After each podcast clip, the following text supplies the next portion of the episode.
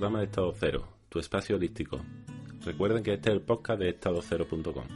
Les habla Víctor y conmigo también está Laura. Hola, Laura. Hola, Víctor. Hola a todos los ceronautas que nos están escuchando. Víctor, ¿de, qué vamos a hablar hoy? Bueno, pues hoy me, apetece tratar algunos conceptos importantes. Son conceptos que se utilizan dentro del coaching y de, la PNL, pero que, que podemos aplicarlo a nuestra propia vida, ¿no? Se trata un poco de cómo nos contamos y cómo contamos las cosas y las interpretaciones que tienen las palabras que nos decimos. Por ello nos gustaría tratar el concepto de distinciones y de, algunos conceptos del lenguaje. Sí, porque el lenguaje no es algo inocente. Las palabras que empleamos encierran una enorme fuerza que podemos utilizar en nuestro beneficio o que pueden operar en sentido inverso haciéndonos mucho daño. Creemos que la manera de cómo conversamos con nosotros mismos o con los demás interviene de una forma muy determinante en los resultados que obtenemos. Normalmente no ponemos demasiada atención en lo que decimos y cómo lo decimos. No recibimos apenas entrenamiento y vamos aprendiendo a base de ensayo y error a través de las lecciones que nos da la vida, adquiriendo también hábitos que nos perjudican, nos hacen sentir mal o dificultan nuestra capacidad de atención. Sí, en, definitiva se trata de qué, significado le damos a cada una de esas palabras. Son palabras que hemos utilizado durante toda nuestra vida y creemos que tienen un significado concreto y, eso nos condiciona mucho, mucho la vida. Ya decía Albert Einstein que nuestro lenguaje forma, que nuestro lenguaje forma nuestra vida y hechiza nuestros pensamientos. Es decir, construye nuestra realidad, la forma en, la que hablamos, pero además también nos condiciona. es como si nos pusiera una orejera ante el mundo, es decir, nos, nos limita nuestra capacidad de comprensión de este mundo. Bueno, Víctor, pues si te parece, podemos empezar por algunos de los términos, por ejemplo, exigencia. Bueno, pues sí, además este, este término es, algo que hace, que hace bastante daño a mucha gente, ¿no? Porque cuando hablamos de exigencia y nos definimos como personas exigentes, la cuestión aquí importante es que ponemos siempre la mirada en lo que falta y no en lo que hay. Y además nos identificamos excesivamente con lo que hacemos. Es decir, si hacemos un trabajo estupendamente, que no lo hemos currado, hemos dedicado muchas horas, mucho tiempo, hemos leído, nos hemos informado, sobre un tema cualquiera, sobre un tema concreto, siempre nos va a parecer que falta algo. Estamos más centrados en lo que no ha salido bien, eh, más que en todo lo que hemos podido hacer, en todo lo que hemos podido avanzar. Pero eso tiene que ser un poco frustrante, ¿no? Bueno, pues puede ser el problema de, de la exigencia. Es un camino directo a la frustración, ya que la perfección es imposible. Además, desde, desde mi punto de vista, tampoco es deseable. Además, otra idea muy, muy peligrosa que acabo de comentar es que la idea de que hago lo que soy conlleva una merma importante en nuestra imagen y en nuestra autoestima, ya que siempre vamos a estar en lo que no somos, en lo que no tenemos, en lo que no hemos sido capaces de hacer, más que en lo que sí somos, lo que tenemos, lo que hemos sido capaces de hacer. Esto, esta visión nos dificulta muchísimo valorarnos. Entonces, ¿esta creencia nos condiciona de algún modo? claro, totalmente totalmente porque además esto tiene otras implicaciones. Como sabemos que somos muy exigentes y pensamos que cualquier cosa que hagamos no va a estar perfecta y eso nos va a frustrar, desde este punto de vista no vale la pena arriesgarse a hacer nada nuevo, ya que no, nos vamos a estar siempre fijando en lo que no vamos a poder hacer. Eh, entender la exigencia de esta manera es como poner un freno de mano constante a nuestras ilusiones. No, no arriesgarse a nada porque nada va a salir de manera perfecta. Bueno, ¿y esto nos afecta solo a nosotros o también nos puede afectar en nuestra relación con los demás?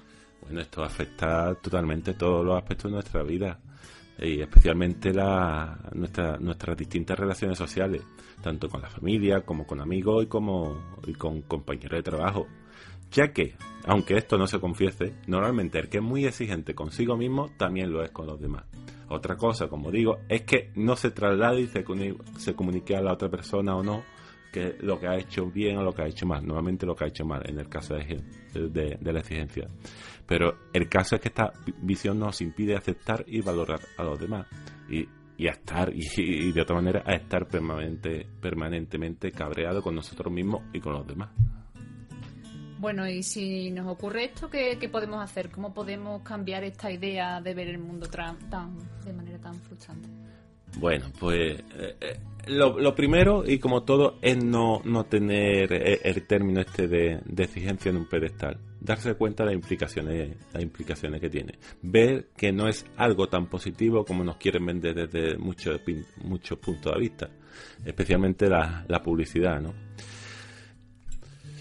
En contraposición a este término de exigencia podemos usar excelencia. Excelencia no se centra en el resultado final, como es lo que como lo hace la exigencia, sino se centra en el camino. Es, tratar de reconocer todo el esfuerzo, todo lo que hemos aportado, todo lo que nos hemos implicado en un proyecto y que lo hemos dado todo y lo hemos hecho lo mejor que hemos podido.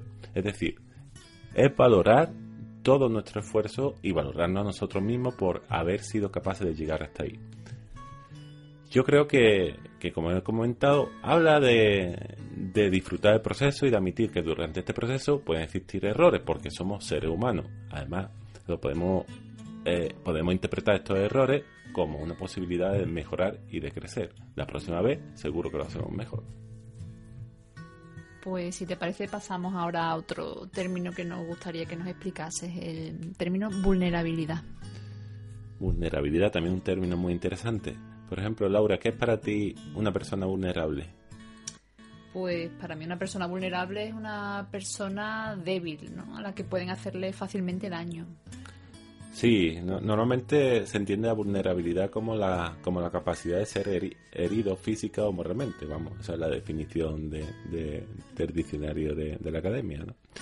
Así que si entendemos vulnerabilidad de esta forma, estaremos muy preocupados en parecer permanentemente fuertes. No queremos enseñar nuestras vulnerabilidades y nos mostramos como personas seguras e insensibles emocionalmente, ya que tememos, mostrar nuestros puntos flacos. Queremos evitar ser atacados, como dice la propia, la propia definición. Y esto puede ser cierto y útil en determinados contextos, pero no en la mayoría de ellos. Entonces podríamos decir que queremos aparentar ser personas fuertes y no vulnerables, ¿no? Sí, podría, podría ser eso, aparentarse personas fuertes, pues cuando en realidad somos seres humanos y tenemos puntos fuertes y tenemos, tenemos, puntos, puntos débiles. El caso es que esta interpretación de la vulnerabilidad como debilidad nos cierra nuestra capacidad de, de, conocimiento, puesto que nos cerraremos la oportunidad de mostrar en público nuestras dudas sobre cualquier tema. Es decir, nos queremos mostrar tremendamente seguros, que lo sabemos todo, queremos hablar de todo con, la, con, con el mayor eh, convencimiento de que eso es así y que no queremos que, nadie sepa que realmente no sabemos tanto. ¿Qué ocurre? Que esto nos impide aprender y crecer porque no podemos pedir no podemos pedir ayuda y que alguien nos explique algo que no, no entendemos y además nos impide ver el punto de vista de otras personas. Es decir, perdemos oportunidad de pedir ayuda. Además, por otra parte, ante cualquier dificultad, cualquier tipo de, de, amenaza que podamos percibir, perdemos la, oportunidad de comentar nuestra situación con alguien, con lo cual muy, muy difícilmente podrá mostrarse empático con nosotros y evitarán echarnos una mano o simplemente evitaremos que nos den un abrazo en, en, aquellos momentos en que, en que todos lo, necesitamos alguna vez, ¿no? Entonces, según tu punto de vista, ¿la, la vulnerabilidad es algo positivo? Como comentas que a veces por querer hacernos fuertes nos perdemos parte de, digamos, de, lo que nos puede dar la vida. Bueno, aquí esto de, un término positivo o negativo todo es muy relativo. La exigencia eh, en algún momento también puede ser un término positivo. Cuando hablamos de exigencia hay que hacer una, lanzar un cohete en la luna y los parámetros que obtenemos deben ser totalmente exactos. Eh, la vulnerabilidad, depende del contexto, también puede tener este, este concepto de, de, no mostrar tus puntos débiles también puede tener sus puntos positivos. Si tú te enfrentas eh, en cualquier deporte, tú nos quieres enseñar tus debilidades, ¿no? Pero, pero lo cierto es que muchas veces la vulnerabilidad, dejo de ser una debilidad, puede ser también una fortaleza. Porque entendemos que cuando pedimos ayuda o declaramos que no sabemos algo sobre algún aspecto, es en realidad un signo de seguridad ya que cuando declaro una duda soy capaz de hacerlo sin poner en juego ni mi autoconcepto ni mi autoestima, simplemente porque soy consciente de que soy un ser humano con mis limitaciones, con mis dudas y con mis puntos débiles. A ver si lo he entendido bien. Por ejemplo, yo estoy en el trabajo y resulta que tengo un problema y no puedo resolver. Le doy vueltas y vueltas y no soy capaz de, resolverlo. Me puedo pasar días y días dándole vueltas y encerrarme en mí mismo y, enfadarme y cabrearme conmigo mismo. o puedo a lo mejor consultar a algún compañero o algún jefe a ver si, si pueden resolverme el problema, ¿no? Sería como admitir que, bueno, admitir, mostrar mi vulnerabilidad, mostrar mi... Sí, tu duda, mostrar tu duda, mostrar, reconocerte que no, no sabes algo y que no tienes por qué saberlo pero no va en contra mía. Es decir, yo admito, digamos, que, soy una persona humana, que puedo, puedo cometer fallos, puedo haber olvidado algo, puedo no saber qué hacer en una nueva tarea, ¿no? Pero pido ayuda, ¿no? Y, no, me, no me comprometo a mí mismo. Claro, exactamente, ese es el término correcto, ese es el concepto útil de la, de la vulnerabilidad. Y además, seguramente, si tú te muestras de esta forma, expresando tu duda a un compañero, ese compañero la próxima vez posiblemente acuda a, a preguntarte a ti, con lo cual eh, esa, comunicación será mucho más, más fluida y enriquecedora para, para los dos. Es decir, no tenemos que mostrarnos siempre como personas súper fuertes y demás. O sea, tenemos momentos en que admitimos que somos vulnerables. Claro, exactamente. Somos personas tan fuertes que admitimos nuestra, nuestras debilidades y nuestra vulnerabilidad. Además, aquí estamos hablando constantemente de hacer o no de hacer, pero también es importante mostrarse vulnerable reconociendo nuestras emociones. Eh, reconocer que, en un momento concreto estamos cabreados o nos sentimos tristes. Esto nos permitirá o, nos abre la posibilidad de encontrar un, hombro amigo que nos, que nos escuche y nos acompañe un poco en, en estos momentos, ¿no? Y nos podemos declarar tal, tal y como estamos. Perfecto, Víctor. Y bueno, y un tema que te quería yo preguntar, eh, ¿qué me podrías decir sobre la queja? A veces que parece que vivimos en una sociedad en queja permanente, vamos, vas a un bar y nada más que escuchas quejas de las personas, en el trabajo todo el mundo se queja, te subes a un autobús y todo el mundo quejándose. ¿Qué me podrías decir sobre la queja? Bueno, pues sobre la queja, la queja en sí no es malo, está bien eso de que no nos conformemos con todo lo que nos quieren vender y, de, y con todo lo que quieren que hagamos de manera permanente. El problema es que muchas veces la queja se queda solo en eso, en queja, y, y poco se hace para cambiar la situación de, la, de las cosas. Sobre la queja podemos decir que, se puede dar en varios niveles. Una interior, que es ese diálogo interno que tenemos con nosotros mismos y que puede ser la más corrosiva, ya que si no hacemos nada, acaba convirtiéndose en una, especie de murmuración eterna que finalmente se puede traducir en, enfermedades eh, tanto psíquicas como físicas. Eh, genera un resentimiento y un, y un, malestar perpetuo ¿no? si no damos salida a esa queja. Luego también tenemos una queja expresada a un tercero, que puede ser un compañero de trabajo, un familiar, un amigo, pero que no va dirigida a personas responsables de nuestras quejas, que puede ser nuestro jefe o alguien que haya, haya hecho algo que, que nos haya molestado. Seguro que ese tipo de queja es de las más comunes, ¿no? ¿Tiene algo de positivo? ¿Puede servir para descargarse un poco uno, no? Bueno, pues sí, efectivamente tiene algo, algo positivo. En primer lugar, porque, porque sirve para, para reducir un poco el estrés y ansiedad. También le pone, le pone forma, porque al expresarlo verbalmente, aclara un poco tu idea y aclara un poco la, la queja. También tiene el beneficio de que compartes tus quejas con, con, otros compañeros que, que quizás puedan estar en la misma situación y juntos se pueda encontrar una solución, ¿no? El problema es eh, puede darse también como en el mismo caso del nivel anterior, que se quede solo en la queja.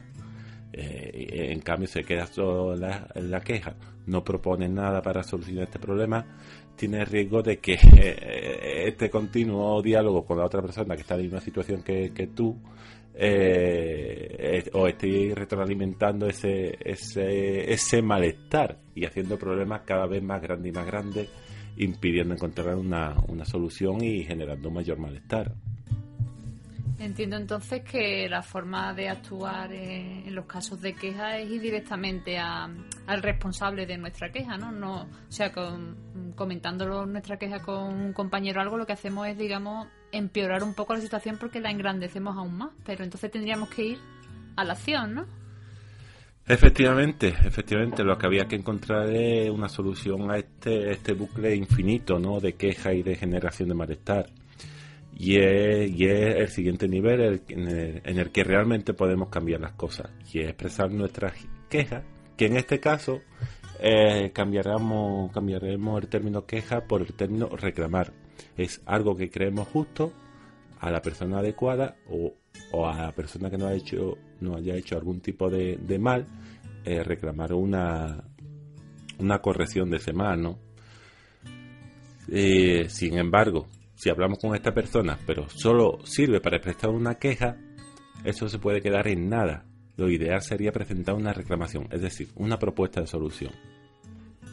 Entonces lo que propones es, digamos, que vayamos a esa persona que nos ha causado el problema, ¿no? Y le reclamemos una solución, no simplemente que vayamos y nos quejemos porque en ese caso podríamos empeorar la situación, se podría poner la persona a la defensiva, ¿no? O se podría deteriorar aún más la situación. Pero si vamos y, le proponemos una solución, pues quizá, mm, quizá pues solucionemos el, problema, ¿no? Claro, esa, esa es la intención. La intención es ir con la mente puesta en solucionar el problema. Si no es posible presentar una solución porque no la sepamos, por lo menos expresar que es necesario encontrar algo y llevar alguna propuesta, una situación en la que se pueda empezar a, debatir. Un poquito de colaboración, ¿no? Exactamente. La intención sana sería reparar esta relación ¿no? o el problema generado. Y para ello es importante tener en cuenta varios puntos. Voy a citar algunos de ellos. Vamos, debemos tener en cuenta la situación y los puntos de vista de la otra persona eh, debemos ver por qué ha podido hacer esta acción o por qué se está comportando de esta determinada manera. También es, importante encontrar el, momento oportuno que nos permita hablar con la otra persona con sinceridad y tranquilidad. Ojo, repito nuevamente, poniendo eh, como objetivo la solución, encontrar la solución es importante hablar de nosotros mismos, cómo nos ha hecho sentir su, su acción, cómo nos no ha hecho sentir con, eso que, está haciendo, ¿no? Cómo nos no hemos sentido. Si hablamos de nosotros mismos no nos puede reprochar nada, porque como nos sentimos, las emociones que expresamos nosotros son nuestras, no nos puede decir nada. Eso era asertividad, ¿no? Sí, es asertividad. Eh, es una palabra muy importante que conviene poner eh, continuamente encima de la mesa que nos permita una comunicación mucho más, mucho más auténtica. Ese tema lo podremos tratar más adelante. Sí, sí, así, así. Y dar una propuesta o una disposición para que, que solvente la situación. De, de, modo que a través de un diálogo y, y, tras la exposición de los distintos puntos de vista eh, llegar a ese, a ese consenso. Y también es algo importante que cuando tenemos quejas no, nos olvidamos de nuestras propias acciones, ¿no? Entonces se trata también de preguntarnos en qué hemos contribuido a esta situación, ¿no? Y qué podemos poner de nuestra parte para que no vuelva a repetirse. En definitiva, se trata de ser lo más sincero y empático posible, sin perder de vista de que nosotros también tenemos nuestros derechos y nuestras necesidades, que si consideramos justas, debemos seguir reclamándolo y luchando por ello. Perfecto, Víctor. Pues yo creo que ya podríamos dejar aquí el programa, ¿verdad? Hemos, hemos aprendido muchos términos nuevos que, y, muchas cosas en que pensar. Sí, realmente no se trata de términos nuevos, sino del valor que le damos a esos, a esos términos, la definición que nosotros mismos le damos a esos términos, que es al fin y al cabo lo que nos va a influir en nuestra conducta, independientemente de lo que este término pueda significar en un diccionario o no. Realmente todo lo que hemos expuesto aquí, si se piensa un poco, es bastante obvio, pero tenemos unos mecanismos ya tan, tan petrificados que realmente no, nos impide ver esta, esta serie de cosas que nos puede facilitar eh, la vida bastante. Así que yo creo que en próximos capítulos hablaremos de, de más conceptos que nos pueden ser de, de utilidad en nuestro día a día. Perfecto, Víctor. Pues nada, muchas gracias por tu, por tu charla y nos vemos en próximo podcast. Pues sí, nos vemos en próximo podcast. Recuerde que estamos escuchando el podcast de, de Estado Cero y que pueden seguirnos en el Facebook buscando Estado Cero Holístico y en, por supuesto en la página estadocero.com donde podéis dejar vuestras opiniones y comentarios. Así que hasta el próximo podcast. Hasta la próxima, Ceronautas.